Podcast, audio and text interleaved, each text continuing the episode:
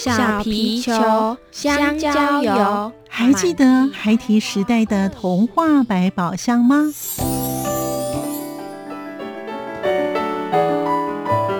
我是桂文雅，世界是一本美丽的书。我是曹俊彦，从小就喜欢画画。我的人生，我是王淑芬。当全世界都在下雨，泥泞不堪，全世界。我是王家珍，持续不断，好好的写。我是林世仁，创作儿童文学，让我找到自己生命中的阳光，可以探寻到生命中充满不可思议的兴奋。现在就跟着徐凡，我们一起施展魔法，回到时光隧道里，一起去挖掘笔尖上孩提的奇幻之旅吧。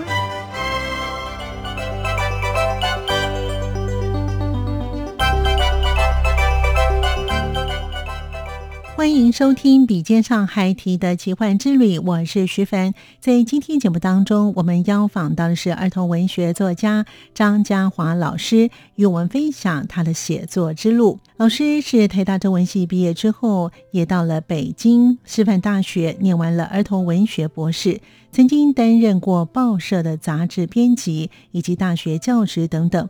老师的书非常的多，像是《月光三部曲》《少年读史记》《少年读西游记》等等。老师也曾经获得《国语日报》目的奖好书大家读年度最佳少年儿童读物奖，以及《中国时报》开卷好书奖的年度最佳童书。另外，老师的作品也选入康轩版以及翰林版国小国语教科书。今天，我们就跟着张嘉华老师他的创作之路，欢迎收听作家私房话。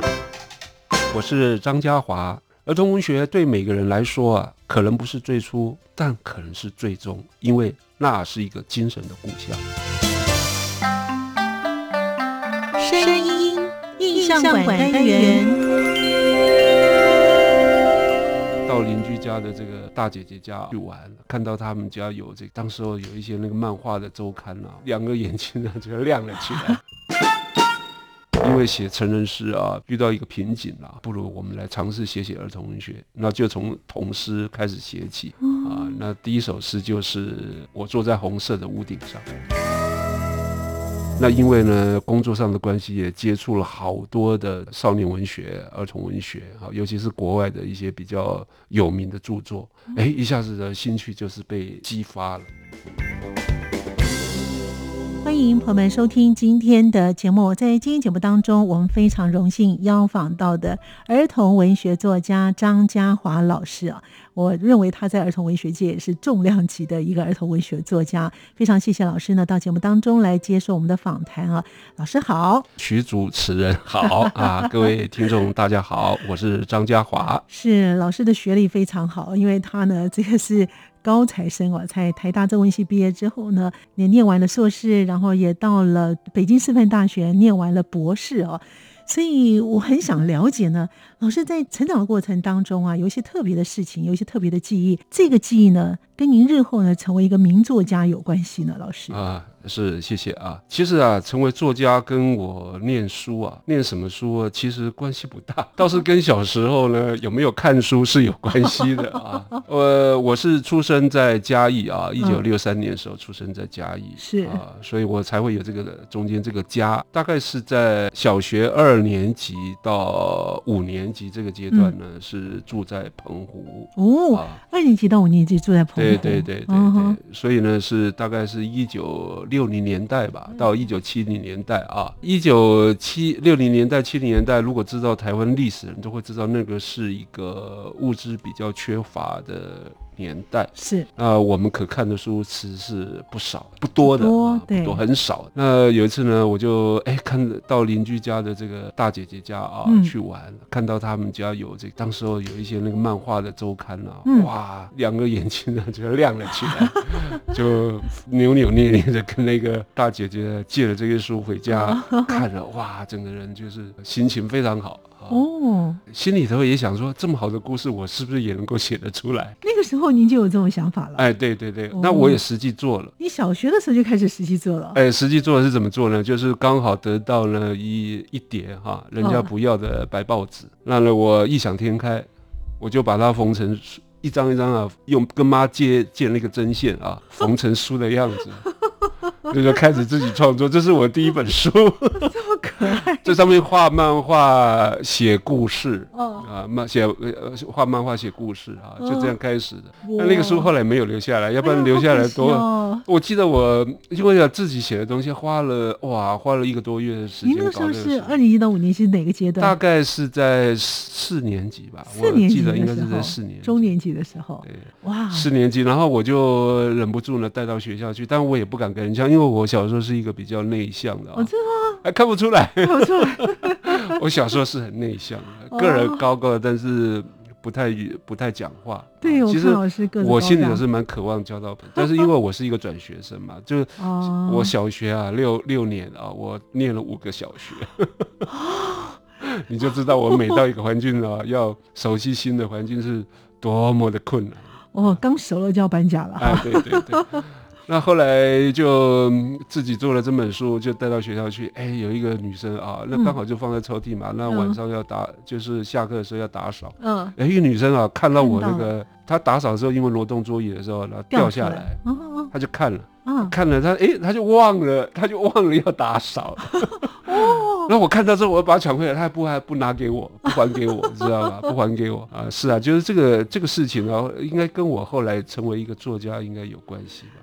记得您那是写的什么样的内容吗？是什么样的故事吗？阿拉丁的故事。阿拉丁的故事，所以您是您自己编的阿拉丁的故事。呃，这个综合印象了啊，这个可能也是综合我自己听到，然后呃掺入自己的一些想象。哦，那另外有一个事情呢，也可以一提的，就是在成长过程当中，是在念高中的时候认识一位诗人。诗人。呃，然后他这位诗人老师呢，教我写诗啊。这位诗人老师叫杜野啊，那时候因为在嘉义嘛，啊，他是嘉刚好也他也是嘉义人。嗯嗯。所以呢，跟他学。写诗，他也可能是我在这方面特别有一点那个感触吧。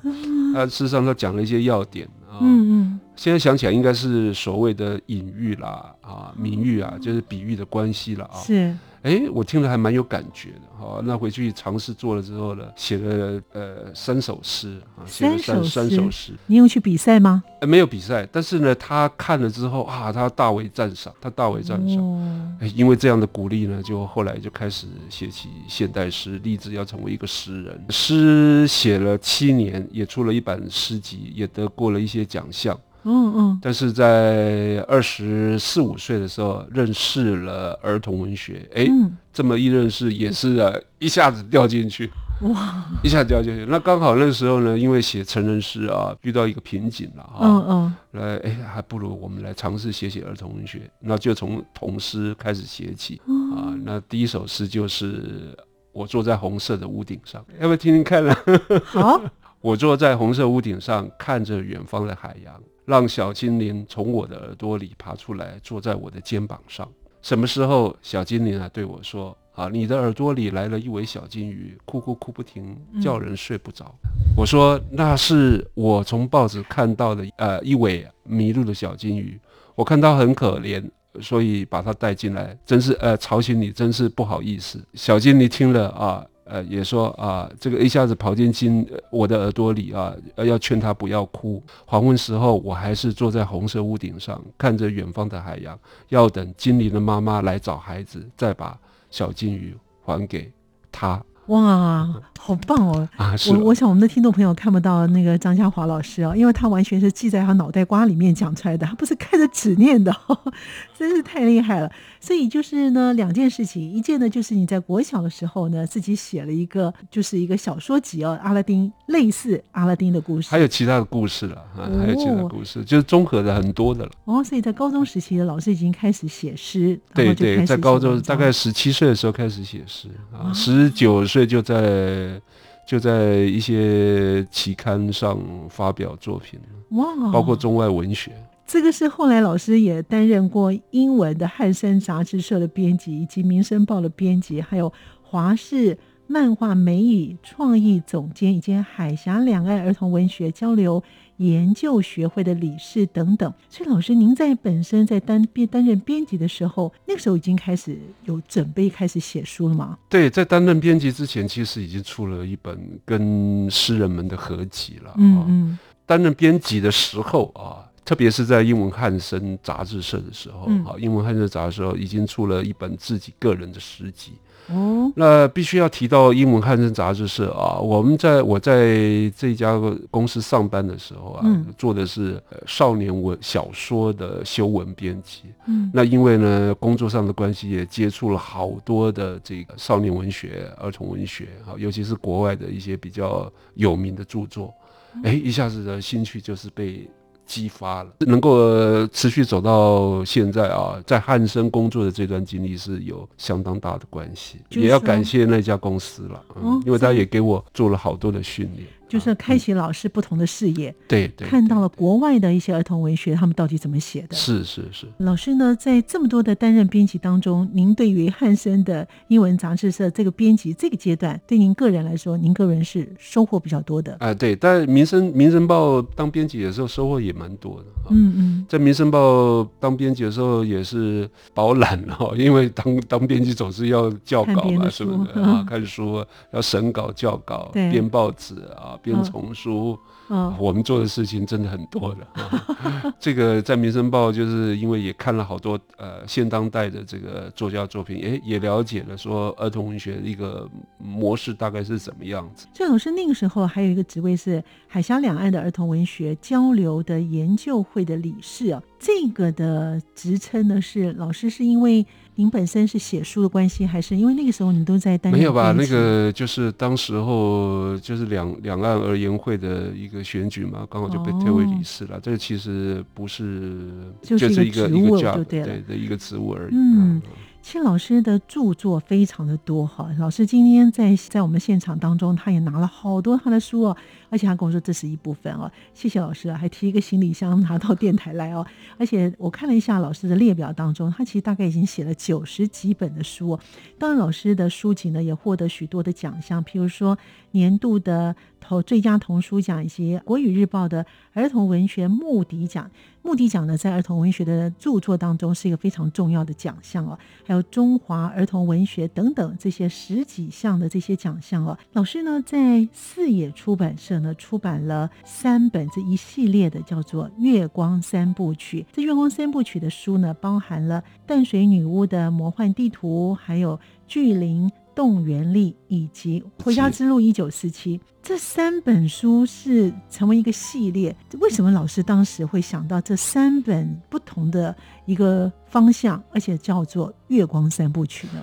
二零一零年的时候啊，就是四野出版社的编辑啊啊找到我来，希望我能够参与他们的一个创作的计划，嗯、就是让台湾的。很多地方都有他们自己的故事，所以这些是在地的故事。对对，就是在地的故事嘛。当时候我能挑的地方已经不多了，很多都被人家挑走了。哦，那但是呢，也是比较幸运的，留下的是比较难处理，但是却是可以很好开拓的这样的一个地方。嗯，淡水，这我是选了淡水啊，事实上是有原因的。一方面我，我我在那边当过兵。哦，啊，那二方面呢，是我对淡水真的很有感觉。哦，我也了解淡水的人文历史非常丰富。那第三个呢，我是在淡水的相关的地方呢认识我现在的老婆，所以呢，哎，我说这个应该来当做一个书写的题材吧。刚开始只想写一本啊，嗯，呃，这是以西班牙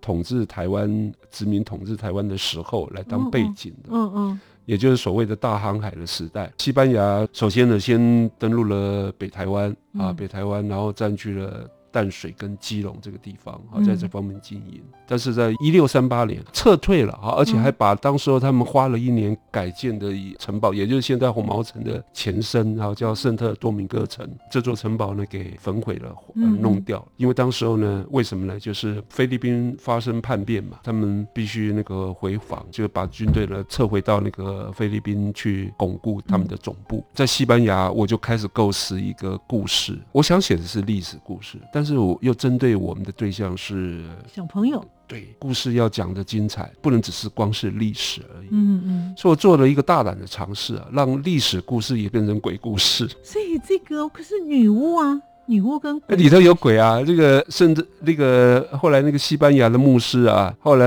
他因为走火入魔，他就变成了幽灵法师了。这些都是当下这个孩子在那个游戏当中非常熟悉的东西，非常熟悉的元素嘛。嗯，所以我就把这些东西来运用到我的作品里头来。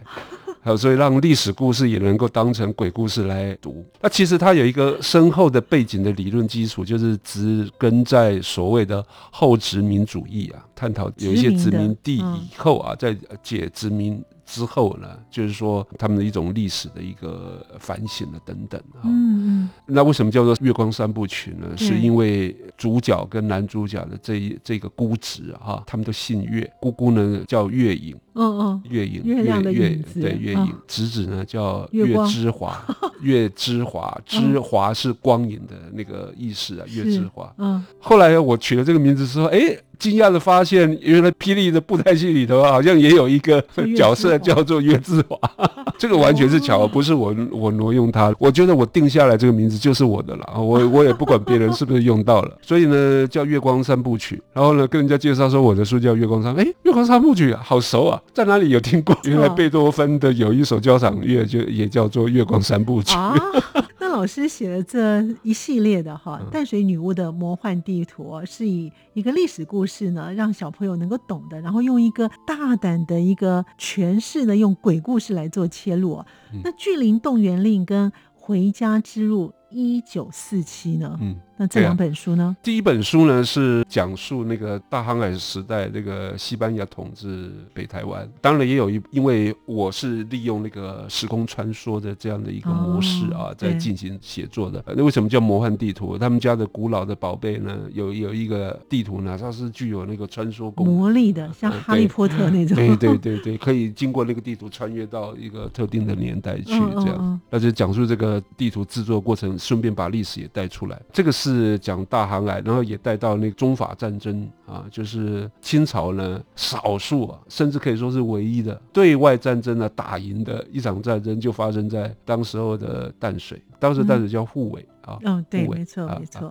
那第二个故事呢是写主要是日本统治时代啊，日日据时期的这样的一个故事，嗯，啊，那借有一个。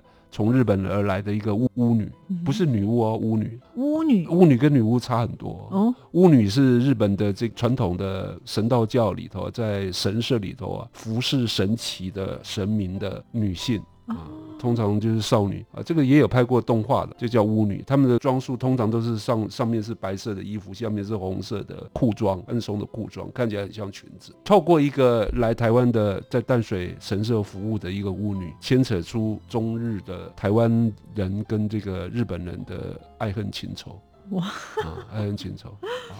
对，那回家那回家之路是主要针对那个二二八事件来说的。这三本书呢，真的是非常具有一些历史的故事啊，对对，都是历史故事。老师用一个故事性很强穿梭剧，哈，里面都有呢，对，让小朋友就觉得不知不觉就进入了这个历史的时代，让小朋友呢读了书以后呢，也了解了历史。是啊，这个是这个是三段呢，跟呃台湾历史相当密切关系的这个小说啊，非常好看的啊。哦我花了很多的心血，这个我可以跟你保证，里头的历史都是我考证过。就是说，剔除那些幻想的部分，你可以把它当做那个一一本历史书来看。老师花了多久的时间写？三年嘛，三年写这三本书啊。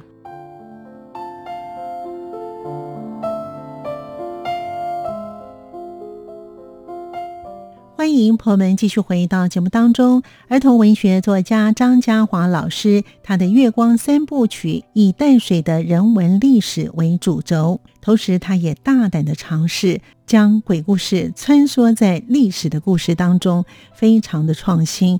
因为老师他的想象力也非常的丰富，我们继续来聆听他为什么会想写有关于历史文化的故事呢？我们一起来聆听他跟我们听众朋友继续的分享。做做了一个大胆的尝试啊，让历史故事也变成鬼故事。就雕肥皂，那雕要雕什么呢？雕花雕鸟啊，最后雕了我喜爱的澎湖岛。三年还同时写了那个《少年读史记》啊，因为我要把这两套书呢当做是我五十岁给自己的贺礼，因为我 我觉得我在二十岁的时候曾经说过一句话：人能活二十岁啊，真是不简单，真是奇迹了啊。嗯，那同时我也在想说，人能活到五十岁，真是真是一个奇迹。所以我想呢，就是把这个书呢当成一个自我的献礼吧。后来我做到了这件事。老师讲了那个少年读史记啊，我们待会后面会跟我们听众朋友继续的分享哦。另外呢，老师还有一篇童话叫做《孟谷子》，那曾经呢选入翰林版的国语课本，而且这个书名啊，这个片名片名哦，这个叫片名。对，哎，这个片名呢非常的有趣哦。当时老师是什么样的想法哦？为什么叫梦谷子？我觉得听起来名字就觉得很舒服，就很想去看这篇故事啊。老师也希望能够以这篇的故事能够传达给孩子什么样的理念呢？老师。对，主要是讲说一个诗人呢，他到处旅行，来到一个乡村吧，然后呢，夜里头呢，就是遇到了一个小精灵，嗯，他在哭泣，哭泣，哭泣，他在哭，为什么哭呢？因为找不到梦谷子，他们属于他们自己的东西，对对，找不到梦谷子就不能酿成梦酒。那有些孩子啊，小精灵族啊，有一些孩子刚出生的时候是要用梦酒来来祝福的，所以如果假设找不到这个酒的话，孩子没有希望的，没有祝福，对，有点有点原民的色彩了。这个诗人就用一份诗稿，嗯、用他写的一份的诗稿来帮助小精灵完成他的梦想。那当然有一些奇幻的表现了。啊，所以是因为主要主要是环环绕在一个梦想的愿望的达成，这个要人要有祝福，呃，我继续往前走。那个编辑看到这个利益很好，嗯、所以就就用。但是因为那稿子很长，当时在纳进来教科书的时候是有一些删改。嗯删到是老师自己删改吗？还是他们自己？他们他们自己删。编辑干的啊，就跟那个原作有点差距了。其实我在各版的教科书里头啊，也收录蛮多篇的啊，尤其是康轩啊，康轩收收集了好几篇的啊，包括雕刻一座小岛啊，这些我在澎湖发生的故事嘛，就是美劳课老师要教我们用把肥皂雕刻我们所要要的东西啊的那个样子，但是要有雕刻刀啊，对，我们家。经济环境不好啊，没有没有雕刻刀啊，那怎么办？用剪刀吗？呃，不是不是，那去买啊。那妈妈呢就给我一百块啊，嗯嗯，呃，你买了之后钱要还给我，我就要。走到那个马公街上，很远吗？呃，也远远远啊，但没没事。我们小时候都是十一路的，对呀，马公街上要去买雕刻刀，又不敢买那个太贵的，而且那个一百块啊，拿在手里头捏着啊，紧紧的，紧紧的，那个千万不能掉了。到那个书店去买那个雕刻刀，那个脏的都是皱皱的，然后呢，手汗已经把那个纸钞啊弄湿了。买了雕刻刀就雕肥皂，那雕要雕什么呢？雕花雕鸟啊，最后雕了我喜爱的。澎湖岛，但是澎湖岛事实上是破碎的，我就把它赋予我的念头，就是我雕的这个东西是澎湖，好有意义哦。对，但是呢，都在妈妈洗衣服啊，搓搓 搓，都能搓了，没有留下来啊，留也留不住啦。那个那种东西，肥皂东西，以后呢，再想起澎湖的时候啊，心中就像妈妈洗衣服啊那个泡泡一样，在心中慢慢的泡起来，泡起来，泡起来。然后呢，在泡泡当中，我记忆中的那个喷壶呢，就从那个泡泡里头又浮起来，出现了许多的文字。老师又写了一本书，对呀、啊，就是这样的一个意念。这篇文章在小学还蛮受到欢迎。好，老师刚才写的那本书就是《风岛飞起来了》，风岛飞起来。这个书现在也绝版了，不出了。啊、真的、啊，好可惜哦。我好好多书都绝版了。哇！所以如果看到我的书啊，在四月卖要赶紧下手，因为不知道哪一天也又绝版了。对，不会不会。老师其实有很多的书都是到现在都是很畅销的哈。那老师呢，其实，在两岸之间的儿童文学界呢，也相当的活跃哦。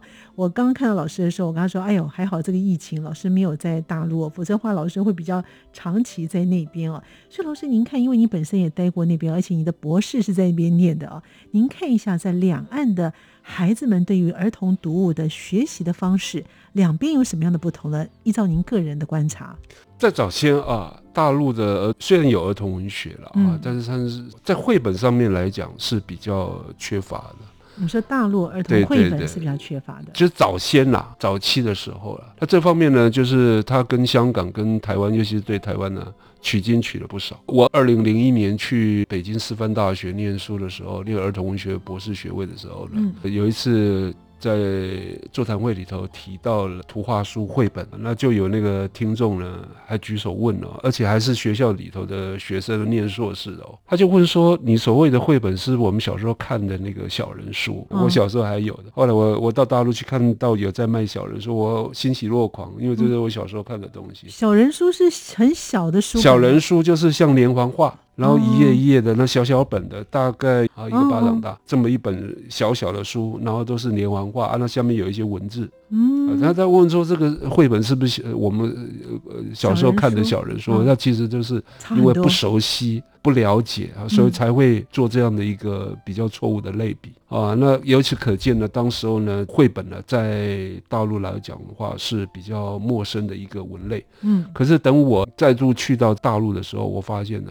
哇！绘本是大家熟悉的不得了，而且呢，去的时候是二零二零一二年一三年的时候，对对对，差不多十年的光景的时候，我再回去的时候，你会发现呢，这个绘本啊，图画书是网络上卖的最好的儿童文学的种类。可是他们都的绘本是从国外翻译的呢，还是他们自己当地的作家？刚开始的话是翻译的居多，然后呢，他们现在跟我们早期的台湾也一样，就是也培养出自己的。一些优秀的这个儿童呃图画图画家，嗯嗯，那其实要形成各类啦，以创作来讲的话，那个当然这样的比较啊，就是也粗泛的比较啦。就我们也有儿童文学作家，他们也有儿童文学，而且他们阵容还比我们多嘞。嗯，但是如果以童话的成就，我觉得是两岸差不多。那以小说的话，以小说来讲，是他们优优于我们。嗯，以散文来讲的话，我们不输给他。散文是因为我们有 有一位那个桂文雅桂老师啊，这个领头啊，这个打打打前线。那以图画书来讲的话，早期是我们当然是居领先，但是现在不一定了。现在不一定了，不一定了。大陆发展很快的，儿童文学啊，孩童早期啊接触儿童文学，当然也有兴趣的方面了。家长给孩子看儿童文学，是希望孩子能够多认识字，多看一些名著啊，可能考试会考哦。那现在公立的这种状况是比较没有，大家越来越倡导这个儿童文学啊，这个对孩子的视野的开阔、品德的陶冶等等啊各方面啊，那儿童文学也真正能够成为一个儿童文学了。反而是台湾相对来讲这几年，我觉得有点在衰退。所以反而呢是他们中国大陆的儿童文学慢慢的起来了，嗯，台湾的儿童文学呢反而比较稍微比以前没落了一点点。对，以销售的来讲的话的话，在大陆来讲。儿童文学作品的销售的量，哈，嗯，去年十年是一个很大幅度的要进，十年是一个很大幅度的。对对，就去年的这个十年，当然疫情呢就会有影响。事实上是在大陆来讲，儿童文学在网络上卖的最好的。啊，一个十年。一方面，他们人也多吧？对，人人口也多嘛，哈。那两岸儿童文学是事实上都有它自己的优点了，哈。嗯，这个我想也有它自己本身的生态了，哈。是。那如果是要做比较，当然是这样做比较了。但是这也不妨碍我们自己的儿童文学成为自己儿童文学的特色了。各有优点就对了。对，各有优点了，哈。这个短时间之内实在没办法讲清楚说这个内容是什么。是，那但是据我感觉到啊，以量来讲的话，大陆十年当然是一个要紧了。台湾现在从事儿童文学创作的人辛苦的大有人在，所以我很敬佩这些儿童文学。他们队伍也很多啊，你想想看啊，这样算下来，几千个人都有，上千个人都有。你是说台湾儿童文学作家大陆？那大陆上千个人都有，对对对。那台湾呢？哇，台湾如果真的要算起来啊，大概几百个人吧。走过春夏和秋冬，梦想的心在跳动，我们拥有同样的阳光，穿越地球天空，让你听见不一样的阳光，向世界的爱转动。儿童文学作家张江华老师，他从高中时期就开始写诗，因此他从诗到儿童文学之路，其实。他的著作相当的多，而且老师特别会喜欢于历史文化的故事。他的《少年读史记》《少年读西游记》等等，都销售得非常好。由于时间上的关系，我们在下礼拜继续聆听张家华老师与我们听众朋友分享他的精彩故事。感谢您的收听，我们下次见。